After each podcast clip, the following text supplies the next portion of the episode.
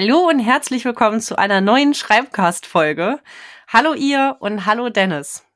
Hallo Birte. Und hätte ich vielleicht andersrum sagen müssen. Hallo Dennis und hallo ihr. ja, ich fühle mich so oder so angesprochen. Das ist gut. Dennis, du hattest die Idee für das heutige Thema. Ich würde sagen, wir starten heute einfach mal direkt ins Thema. Und du hattest die Idee. Erzähl ja, genau. mal. Ähm, meine Idee kam meine Idee habe ich aus einem, aus einem Online-Forum, mehr oder weniger. Ähm, also, Vielleicht klicke ich da jetzt doch drauf auf diesen Link. Heute geht es um Hass. Nein, den Link, den ich dir im Chat geschickt, äh, geschickt habe, ist nur zu einem ähm, Zeitschriftenartikel, aber auf ah, dem basierte dieser Diskussions- äh, Thread in dem Online-Forum. Ähm, genau, es geht, ähm, ich, ich bin Teil in so einer Netzwerkverbundsgruppe von Schreibzentrumsmitarbeitern und Mitarbeiterinnen des Landes Baden-Württemberg. Da gibt es ja einige Schreibzentren. Ähm, und da sind immer mal wieder so Diskussionssachen, so ein Online-Messageboard. Und da ist momentan halt ChatGPT natürlich ein, ein sehr äh, heiß diskutiertes Thema. Und äh, ich habe da so ein bisschen da ist so ein bisschen Lagerdenken. Also da ist wirklich so, manche Leute sind super kritisch und teilen halt die ganze Zeit so Nachrichten die ähm, so eher anti-Chat-GPT sind, also das Ganze in Frage stellen und kritisieren und ist ja auch total legit. Und dann gibt's Leute, wie, wie ich zum Beispiel, die immer eher so versuchen, so positive Sachen dazu zu teilen. Und eigentlich eine ganz interessante Diskussion. So, und jetzt kommt der Artikel, den ich dir eben verlinkt habe, aus dem ich kurz einfach mal, der, der ist nicht lang, ähm, ich lese ein bisschen vor. Äh, ist von den, also Quelle Stuttgarter Nachrichten. Ich habe keine Ahnung, ob Stuttgarter Nachrichten eine seriöse Stuttgarter Zeitung oder so ein, so ein Klatschblatt ist, keine Ahnung, keine, keine Quellenkritik betrieben. Ähm, Aber genau, sagst du auch noch, wer den geschrieben hat oder steht das äh, Matthias Burry, Burry hat ihn geschrieben. Ähm, genau. Ist, glaube ich, aber ist jetzt auch nicht so ein Meinungsartikel von ihm, sondern er zitiert da aus einer Studie. Und um die geht's mir eigentlich. Aber an die Studie selbst bin ich nicht rangekommen. Deshalb habe ich nur das. Es geht um einen Test, also Studie ist vielleicht zu hoch gegriffen, der äh, einer Kombination aus der dualen Hochschule Stuttgart und ähm, ich glaube der Fachhochschule in Heilbronn. Ach so, nee, das ist, sorry, das ist die duale Hochschule Baden-Württemberg und die hat ihre Standorte in Stuttgart und Heilbronn. So rum. äh, und das Ganze ist betitelt also der Artikel ist betitelt, Studierende nutzen ChatGPT häufig völlig unkritisch. Äh, dann wird geschrieben, äh, offenbar fehlt es am kritischen Bewusstsein. Bei einem Studienexperiment der dualen Hochschule haben die Probanden teils sogar grobe Fehler des Chatbots unreflektiert übernommen. Man habe erhebliche Defizite festgestellt. Und erhebliche Defizite ist ein direkter Quote. Ähm, getestet wurde das, das fasse ich mal schnell zusammen, mit 307 Probanden, die wissenschaftliche Arbeiten erstellen mussten und konnten, sie konnten dabei ChatGPT verwenden zur Informationsrecherche, aber auch zur Erläuterung komplexer Sachverhalte. Das ist jetzt, also konnte, bin ich schon mal so drüber gestolpert, weil dann, dann habe ich keine Aussage darüber, wie viele der 307 ProbandInnen auch tatsächlich ChatGPT benutzt haben wenn es optional war, aber scheinbar schon genug, dass man auf Ergebnisse kam. So, und dann ist hier so ein Absatz. Die Studienleiter Nicole Klein und Ulrich Bucher, beide Professoren der DHBW im Bereich Betriebswirtschaftslehre, machten sich bei der Aufgabenstellung Schwächen des Chatbots zunutze. So kann dieser derzeit nur auf Inhalte bis zum Jahr 2021 zurückgreifen. Ähm, also sprich, es wurde eine Aufgabenstellung gegeben, die von ChatGPT in dem Sinne nicht gut zu lösen ist, dass da Fehler produziert werden. Ähm, weil Wissen abgefragt wird, das jünger als 2021 ist.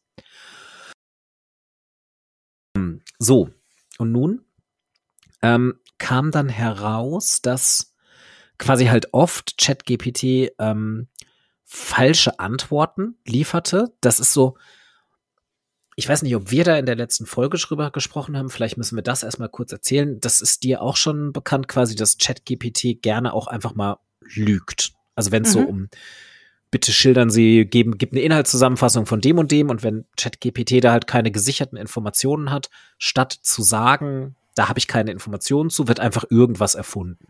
Wobei ich das total spannend finde, weil ich es selber ausprobiert habe. Ich habe ja nach unserer Podcast-Folge äh, gab so ein ich hab, war da ja relativ euphorisch und habe gesagt, nee, finde ich spannend und so und war dann aber parallel im Schreiben meines Businessplans und habe doch auch gemerkt, wie ich dann natürlich bei äh, Marktanalyse angeben muss, dass aufgrund der Entwicklung zu Schreib-KI ich das sehr unsicher finde, jetzt zu sagen, wie sich der ganze Bereich der Schreibberatung weiterentwickeln wird. Also vor allem außerhalb der Universität. Mhm. Und äh, habe gedacht, naja, sowas wie Schreibblockaden, auf das ich mich spezialisiert habe und die ganzen Emotionen beim Schreiben, wie wichtig ist es eigentlich noch, wenn wir im Zweifel immer dann, wenn wir nicht weiterkommen, den die Schreib-KI nutzen können, hat da so einen kurzen Breakdown und habe dann aber doch gedacht, nee, ich will mich damit beschäftigen und habe das dann viel mehr genutzt in meinem Schreiben. Und ich habe schon oft gehabt, dass ChatGPT zu mir sagt, dazu habe ich keine Informationen.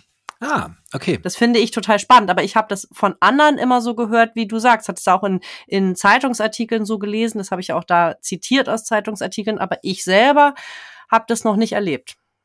Okay, spannend. Also ich hatte auch schon Fälle, in denen ChatGPT tatsächlich gesagt hat, dazu kann ich keine gesicherten Informationen geben oder mir so ein Disclaimer vorneweg gesagt hat. Ähm, Oft hatte ich es aber tatsächlich auch, dass ChatGPT einfach scheinbar den Prompt, dem ich ihm gegeben habe, nicht so sehr als eine Informationsabfrage verstanden hat, sondern eher als so eine kreative Schreibaufgabe.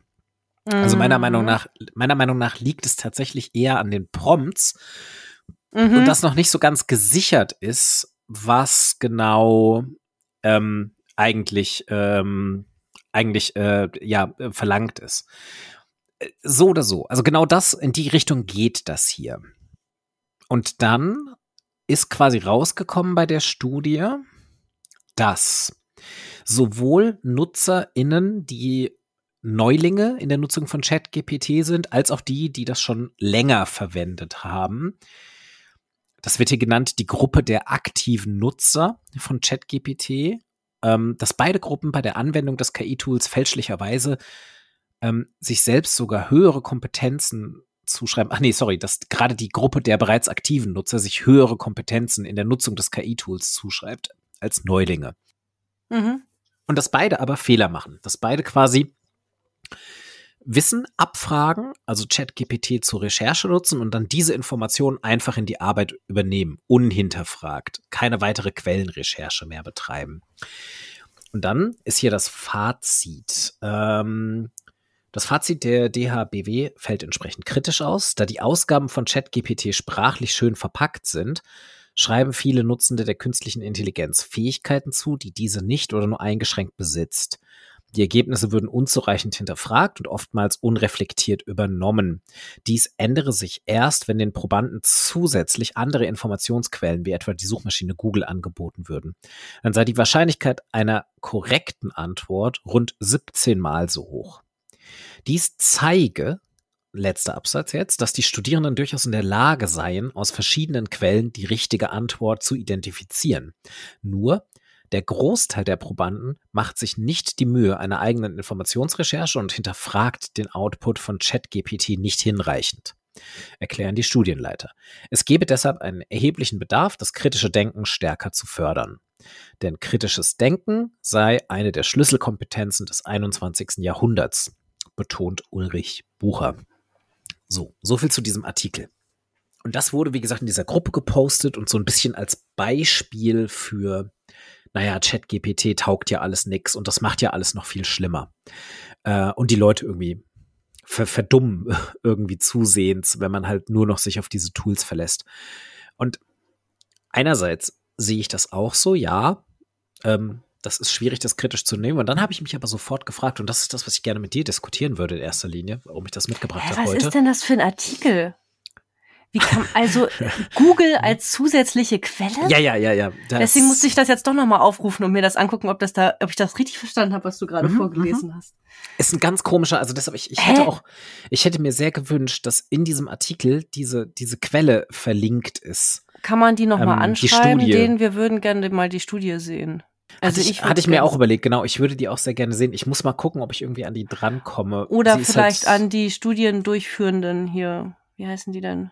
Genau. Ja, die mal anschreiben, das reichen wir nochmal nach, dass wir versuchen, die anzuschreiben. Genau, ich würde die auch sehr, sehr gerne haben. Äh, finde ich jetzt die Studie bisschen also, so wie das dargestellt wird, das ist, muss man jetzt fairerweise sagen, ohne was gegen die Studiendurchführenden zu sagen, wird in Zeitungen oft bisschen strange dargestellt, wie, was Studien sind. Ganz genau. Ich äh, vermute auch, dass das hier quasi einfach so zusammengefasst ist von irgendjemandem, der gesagt hat, okay, ich muss das jetzt aufbereiten für nicht akademische Leser und das alles ein bisschen einfacher macht, als es ist. So wie es hier dargestellt wird, habe ich auch große Fragezeichen. Ähm, und das wollte ich diskutieren. Einerseits genau diese Sache mit, äh, was heißt denn, wie ist denn definiert aktive Gruppe von Chat-GPT-Nutzern? Das gibt's ja noch nicht so lange. Und diese Studie haben die sicherlich auch nicht erst gestern gemacht. Also wie ist denn ein aktiver Nutzer von Chat-GPT heutzutage überhaupt definiert? Dann das mit Google, mit dem, wenn man ihnen erlaubt, Google zu nutzen, das ist so dieses, ja, okay, also, hä? Warum sollte es verboten sein? Also steht überhaupt nicht dabei, wie die diese Studie durchgeführt haben, weil ganz am Anfang steht ja, dass ähm, ChatGPT benutzt werden dürfe. Nicht, dass man irgendwie in einem Raum eingesperrt war und gesagt wurde, okay, eure einzige Möglichkeit, diese Arbeit zu schreiben, ist mit ChatGPT. Ähm, und dann, das, also was mein eigentlicher Knackpunkt ist, ist so ein bisschen das Grundlegende, ist dieses Problem, dass beim wissenschaftlichen Schreiben Quellen hinterfragt werden müssen und nicht mehr hinterfragt werden, ist das wirklich ein Problem, das jetzt erst mit ChatGPT aufgetreten ist? Also sorgt Schreib-KI dafür, dass auf einmal wir alle so blöd werden, dass wir wirklich sagen, okay, klingt unrealistisch, aber die KI hat es ja gesagt, also äh, übernehme ich das jetzt einfach ungefragt. Oder ist dieses Problem nicht einfach längst schon da, auch abseits von Schreib-KI oder textgenerierender KI oder Bild-KI für den Fall. So ist ja auch so die Sache mit, glauben wir jetzt alles, was wir in einem Bild sehen. Haben wir ja vorher auch schon und vorher gab es auch Bildmanipulation. Also wir sind doch längst in dem Zeitalter, wo Leute Quellen nicht mehr gescheit hinterfragen. Also siehe irgendwelche Spinner auf Telegram, denen man irgendeinen Text hinrotzt und dann steht da irgendwie drin, ja, das wurde herausgefunden und die sagen, ja, hier, der Karl-Heinz auf Telegram hat's gesagt. Und auch Studierende machen das, also Lehrende beschweren sich seit Jahren darüber, dass ja. Studierende Texte nicht mehr richtig lesen, dass Lesekompetenz verringert wird, dass Argumentation nicht mehr funktioniert, dass kein gescheiter, dass keine Quellenkritik betrieben wird das sind doch alles keine neuen Vorwürfe. Ich finde es super merkwürdig, also, dass das jetzt so ChatGPT vorgeworfen wird. Naja, äh, ChatGPT ist einfach ein super, das scheint ganz viel zu kanalisieren und zusammenzuführen, was lange schon Thema war. Und als ich in der Studienbewegung noch aktiv war, wurde dasselbe, dieselben Symptome sozusagen dem Bachelor-Master-System zugeschrieben. Also weißt du, das, bist du noch da? Hallo? Ja, ich habe mich nur gemutet, weil ich mir die Nase putzen musste. Ah, Entschuldigung. Ich war nämlich gerade auf einem anderen, im anderen Tab, weil ich gerade versuche, was zu dieser Studie rauszufinden. Und dann, ja. Äh, also, das, dieselben Symptome wurden dem Bachelor-Master-System zugeschrieben. Das heißt, Studierende haben, hatten, haben zu wenig Zeit, um zu viel zu leisten. Und darum greifen natürlich alle gerne zur Abkürzung. Und es ist keine Frage, dann die Intelligenz oder die Vorgehensweise der Studierenden äh, kritisch zu beäugen, sondern es geht ganz klar darum, aus meiner Perspektive auch nach wie vor, das Studiensystem zu hinterfragen. Und die Frage ist, wie sehr wird Menschen eigentlich verständlich gemacht, worum es da eigentlich geht, wenn sie schreiben. Also es ist nicht eine klare, es geht einfach nicht darum, ihr sollt eine Leistung darüber schreiben, dass ihr eine Note bekommt. Also natürlich geht es gefühlt darum, sondern es sollte ja eigentlich darum gehen, ihr sollt lernen, wie man Hausarbeiten schreibt, damit ihr das leichter habt, in die wissenschaftliche Welt einzusteigen, weil es leichter ist, dann Artikel zu verfassen. Und weil es ja. einfach viel besser funktioniert, Sachverhalte zu verstehen, wenn wir das Ganze in eine Hausarbeit zu verpacken. Aber das wird meines Erachtens in vielen Studiengängen von vielen Lehrenden nicht so rübergebracht. Mhm. So, damit haben wir die Folge jetzt beendet. Schlussplädoyer. Dankeschön. Das, das ging schnell. Ähm, Genau, also ähm, ja, ich stimme dir zu. Also genau, die, die Sache ist nicht neu. Die Sache wird immer wieder diskutiert und sie wird immer verschiedenen schwarzen Schafen zugeschoben. Und ähm, das ist jetzt einfach so ein bisschen die neueste Sau, die durchs Dorf getrieben wird. Und ähm, ich finde das so, ich finde das so interessant, dass das jetzt eigentlich ist es Problem, ist doch ein Riesenproblem in, an den deutschen Unis, diese Vermischung von Lehre und Forschung. Inwiefern? Also, also jetzt bei der Sache? Ich, ja, pass auf. Also ich habe mich gerade daran erinnert, dass ich mit einer Professorin unterhalten habe, äh, mich unterhalten habe, Entschuldigung, Personalpronomen vergessen im Satz.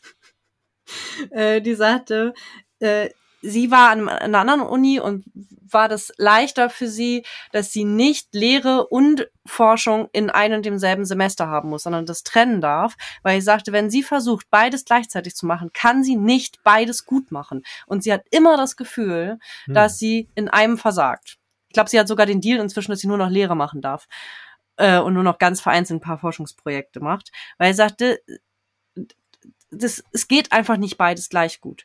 Und ich glaube, die, dieses Thema mit Studierende begleiten, Studierende das, das zu erzählen und zu lehren, wofür das eigentlich sinnhaft ist zu schreiben. Also nicht nur ihr müsst schreiben für die Note, sondern hey, das ist eine sinnhafte Sache und das ist, ihr wollt doch studieren um zu und das ist einfach Teil des Prozesses und das ist eigentlich auch gar nicht so schlimm. Pass mal auf, wir zeigen euch das. Ich glaube, das ist ein ganz Teil davon, dass auch die Lehrenden in dieser Hektik drin sind. Weil es geht eigentlich die ganze Zeit darum, was ist mit meinem Forschungsprojekt, wo kommen die Gelder her, weil die müssen die ganze Zeit auch noch Drittmittel eintreiben. Und es ist so ein, so ein, so ein Overload auf allen Sachen. Also es ist ein bisschen wie, weißt du, wenn, wenn du überall immer Pflaster draufklebst mit diesen ja. Debatten. Ähm, das ist ein guter Punkt, den kann ich nachvollziehen.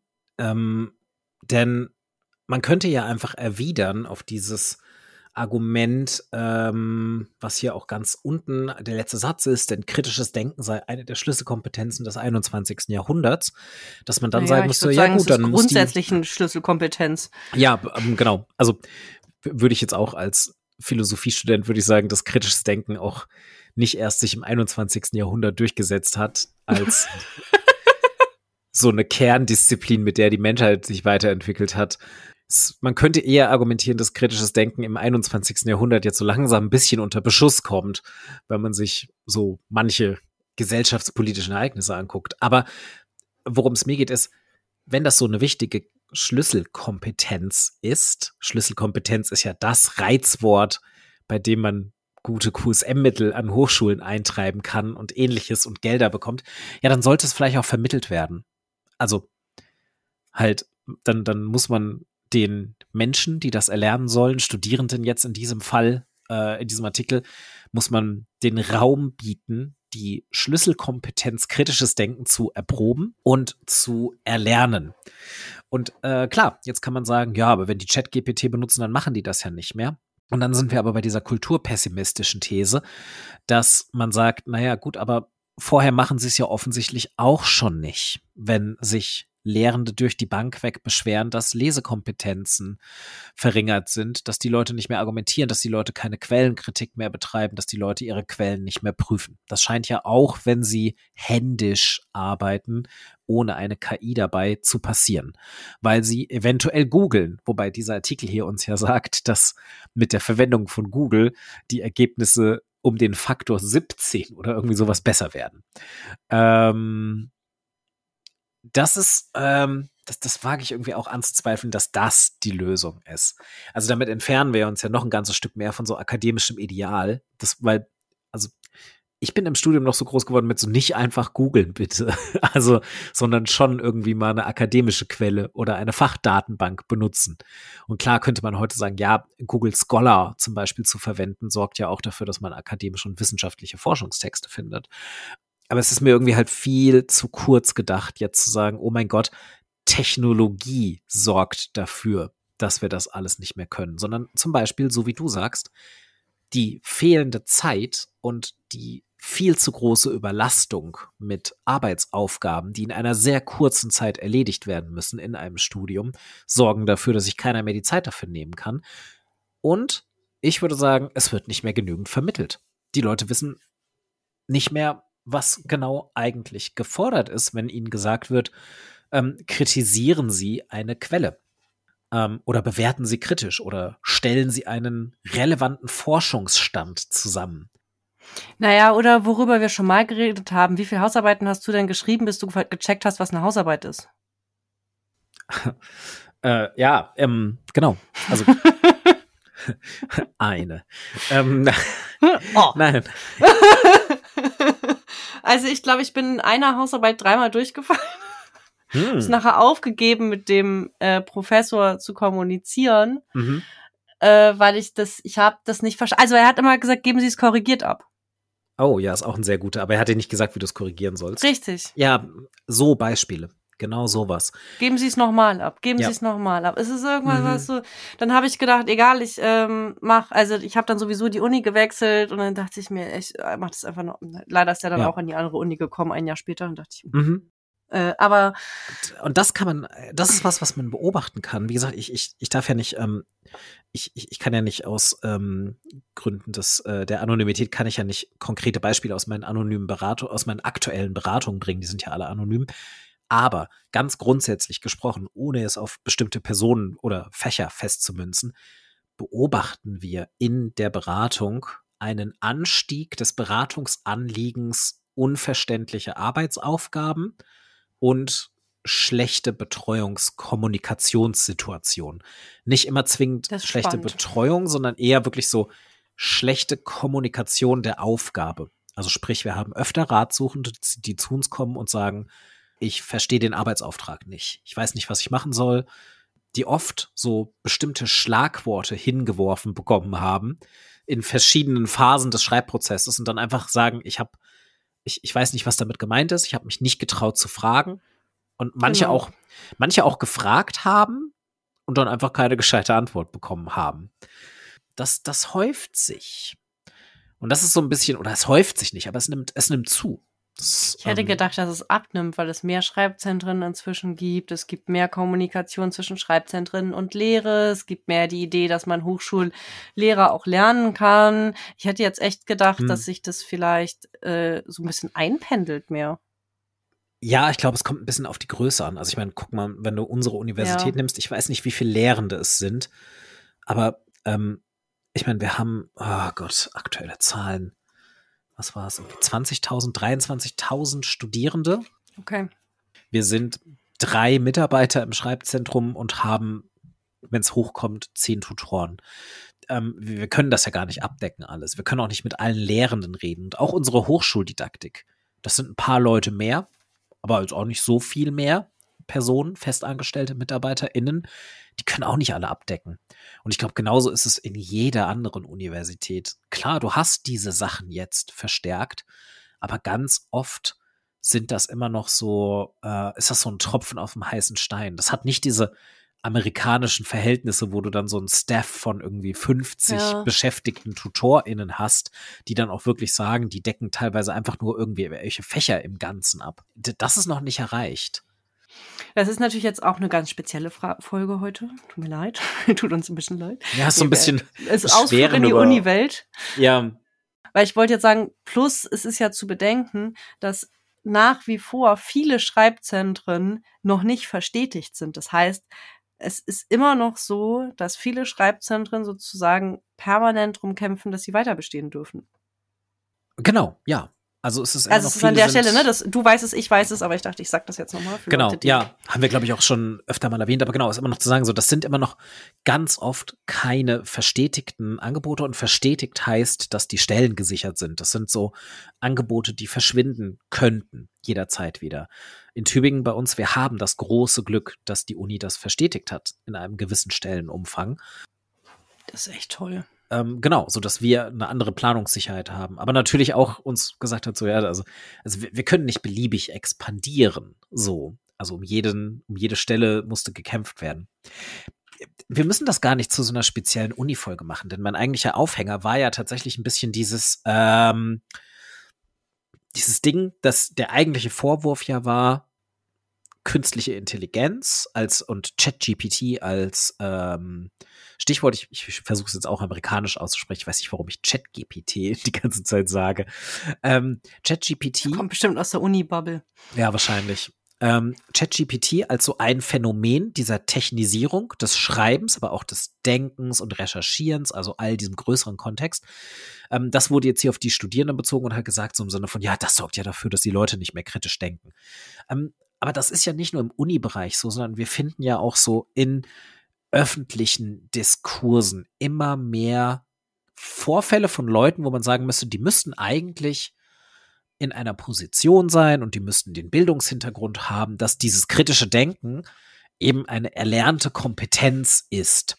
Und da, häufen sich ja irgendwie gefühlt auch die Vorfälle, an denen man sagen könnte, okay, das, das, das muss man anzweifeln. Wenn man sich halt so zum Beispiel den politischen Kontext, die politische Entwicklung in den USA anguckt, so die, die Culture Wars, die in den USA gerade laufen, wo ja Aussagen getroffen werden, wo man wirklich denkt, das kann doch nicht deren Ernst sein oder wenn es deren Ernst ist, diese Aussage, dann kann ich mir nicht vorstellen, dass es jemanden gibt, der da sagt, ja, das ist ein logisches Argument. Aber siehst Und man du da, findet sie aber. Siehst du da KI-Tools als ein Risiko und inwiefern würdest du Schreiben als eine Lösung sehen oder damit in Zusammenhang bringen? Genau, ich sehe KI-Tools durchaus als Risiko, aber so Sinne im Risiko von, es ist ein Tool, das missbraucht werden kann von Menschen, die dieses Tool missbrauchen wollen. Äh, generell generierende KI. Es gibt ja inzwischen ähm, bei bildgenerierender KI gibt es ja jetzt schon den Diskurs, den ich so ein bisschen mitbekommen habe, dass zum Beispiel rechte Parteien, wie zum Beispiel in Deutschland die AfD, das jetzt nutzen, um einfach so aussagekräftige Sharepics zu erstellen, die ähm, dann halt so eine Horde von Flüchtlingen zeigen und so. Und die werden halt einfach mit KI erstellt. Und daraus wird dann irgendwie so ein Social Media Sharepick gebastelt und gesagt, ja, hier solche Zustände. Und es gibt genügend Leute, die das dann einfach teilen. Also sprich ja, diese KI-Tools aller Art, generierende KI-Tools, werden es leichter machen, Dinge zu produzieren, die nicht argumentativ in der Wirklichkeit belegt werden können. Aber das ist ja vorher auch schon möglich geworden. So, wenn ich halt keine generative KI benutze, dann benutze ich halt vorher Photoshop. Dauert ein bisschen länger, um das Bild zu fälschen, aber ist ja möglich. Und auch davor gab es das ja. Also wir sprechen hier eigentlich nur davon, dass die Technik so fortschreitet, dass es leichter wird, das zu fälschen und dann beim Schreiben quasi äh, Informationen zu verwenden, die nicht von einem selbst sind, ähm, als es vorher war. Und hier sind wir wieder bei dem Punkt von, die Leute, die das nicht missbrauchen wollen für ihre Zwecke, müssen einfach lernen, damit umzugehen, genauso wie sie vorher mit jeder anderen Technik lernen mussten, damit umzugehen. Und die Technik selbst ist nicht das Problem, bin ich mir immer noch sehr sicher. Technik selbst ist sicherlich nicht das Problem, sondern die Menschen. Wobei ich da auch ein bisschen wieder auf Zeit komme tatsächlich, weil wir wollen gerne ja den kurzen Weg, ne? wie gesagt, das kurze Studien, das vollgefrachte Studien, dieses äh, nochmal eben kurz auf dem Handy recherchieren, wenn wir irgendwo sind. Und dann habe ich ja auch mal mit jemandem zusammengesessen und gefragt, was er damit macht. Und er sagt, er befragt das neue Orakel von Delphi. Ist, hä? Ja, ChatGPT. Aber das ist ja schon, das ist ja schon ein kritischer Umgang damit. Also. Naja, es war ein Hochschulprofessor. ja, aber genau, also Orakel von Delphi legt ja quasi kulturgeschichtlich schon nahe, dass man hier eine ungesicherte Information bekommt, die gedeutet werden muss. Ja. Das ist ja das Problem mit Orakeln. Man kriegt ja selten den, man kriegt ja selten reinen Wein eingeschenkt. Ja.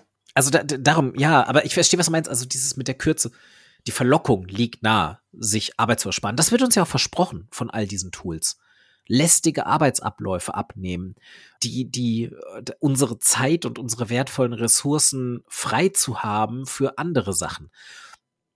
Und das sehe ich ja auch, dass ich, also so, dieses, das will ich ja, da will ich ja hin. Und dann würde ich halt sagen, wir müssen den Menschen halt einfach beibringen, dass kritisches Denken, um wieder an diesem Beispiel zu bleiben, eine der Sachen ist, für die dann Speicherkapazitäten frei werden. Äh, dazu gehört auch Quellenkritik. Also überhaupt erstmal zu überprüfen, ob die KI da irgendwas Sinnvolles ausspuckt. Aber dieses kritische Denken und Quellen überprüfen und dann auch sich Fehler eingestehen können, wenn irgendetwas nicht stimmt. Das ist halt so dieses, das ist wieder so der Übertrag raus aus der Universität bei mir. Es gibt inzwischen so viele kleine Fälle, wo ich mir denke, so, oh, das sind Menschen, die es besser wissen müssen, die einfach auch nicht mehr in der Lage zu sein scheinen, Quellen zu überprüfen, einfach schnell was raushauen. Vielleicht wirklich wieder der Geschwindigkeitsaspekt, den du gerade nanntest. Und dann sich auch nicht mal mehr korrigieren lassen. Hast du dieses, ähm, als, als, ich, ich habe gerade nebenbei ein Beispiel aufgemacht, was nichts mit Uni zu tun hat, was vielleicht ein paar mehr Menschen mitbekommen haben. Du bist nicht mehr wirklich auf Twitter unterwegs, ne? Mm, -mm. Ja. Hast du das mitbekommen von ähm, am, am, am 4. Mai, Star Wars Day? Dieser, weil May the 4th be with you, deshalb Star Wars Day. Ähm, und der ist ja inzwischen komplett, dieser, dieser 4. Mai ist ja inzwischen weltweit komplett von ähm, Promis, Companies, Corporations und auch Politikern übernommen worden, die alle einen lustigen Star Wars-Tweet machen. Ähm, Gerade die deutsche Politik hat da ordentlich rausgehauen am 4. Mai. Und äh, einer schlechter als der andere. Also auch wirklich mit schlechter Recherche, dass man sich wirklich dachte, so, Leute, ihr solltet vielleicht, bevor ihr irgendwas zusammenbaut, kurz mal recherchiert haben zu Star Wars. Da hat zum Beispiel die SPD irgendwie für eine Landtagswahl ein Bild von Darth Vader getwittert und unten drunter stand als Spruch Join the Rebellion. Äh. Ja, genau, ne? Also kurz erklärt, Darth Vader, für alle, die es nicht kennen, ist der Böse. Ist wirklich so, also selbst wenn man es noch nie gesehen hat, könnte man das wissen. Und die Rebellion sind die Leute, die gegen ihn kämpfen. Und also die Textbildschere war schwierig. Von welcher Partei kam das? Von der SPD Bayern, glaube oh ich. Äh, SPD Bayern. Ja, gut, Bayern. SPD Bayern ist wieder okay. Ja. Das ist ja gut auch eine Rebellion. Aber. Und, ähm, und jetzt der, der Tweet, auf den ich hinaus will, der jetzt auch wieder was mit quellenkritisch überprüfen zu tun hat. Und dann aber auch mit so ähm, dem, dem Widerstand, sich korrigieren zu lassen und irgendwie auch mal Fehler einzugestehen, kam von äh, Marco Buschmann ähm, also Marco Buschmann, aktueller Bundesjustizminister mhm. der FDP. er hat ein Bild getwittert, man sieht ihn, ich verlinke den Tweet dann auch, dann könnt ihr euch das alle äh, anklicken, wenn ihr es nicht gesehen habt. Man sieht ihn und er hat eine, äh, er hat eine Grogu Puppe in der Hand. Grogu ist aus der aktuellen Star Wars Serie The Mandalorian. Der, der gehört der gleichen Spezies an wie Yoda, dieser kleine mhm. Grüne. Und der nannte, der war eine ganze Weile auch ähm, als äh, Baby Yoda bekannt, ja, ganz am Anfang, -hmm. bevor man wusste, wie der heißt, dass er Grogu heißt. So, jetzt twittert Marco Buschmann mit diesem Grogu in der Hand. Happy Star Wars Day. Yoda und ich werfen heute einen Blick in weit entfernte Galaxien für Ideen, wie wir unseren Heimatplaneten moderner, besser und freier machen können. Denn viel zu lernen wir noch haben, möge die Macht mit euch sein und dann Hashtag May the Fourth be with you. So, ganz, ganz widerlicher, schmieriger Polit-Tweet, äh, äh, aber geschenkt. Das Problem an dem Tweet, was auch viele anmerken, ist, auf dem Bild ist nicht Yoda. Yoda ist einfach nur aus der gleichen Rasse, sondern er hat aber nicht Yoda in der Hand, er hat halt Grogu in der Hand. Und darauf weisen viele Leute unter dem Tweet hin teilweise auch nicht mal mehr böse mit FDP-Bashing, mit FDP-Bashing, äh, sondern einfach nur so, hey, das ist Grogu und nicht Yoda. Und jetzt hat das Team von Marco Buschmann, immer kenntlich gemacht an TB, mit dem Tweet unterschrieben, unter jeden einzelnen dieser Tweets immer die gleiche Copy- und Paste-Antwort gesetzt. Und das ist das, was mich eigentlich aufregt an der ganzen Sache. Nämlich jedes Mal drunter geschrieben, stimmt. Also immer wenn jemand gesagt hat, das ist nicht Grogu, sondern äh, das ist nicht Yoda, sondern Grogu, immer drunter geschrieben, stimmt, Grogu, umgangssprachlich auch Baby Yoda. Smiley.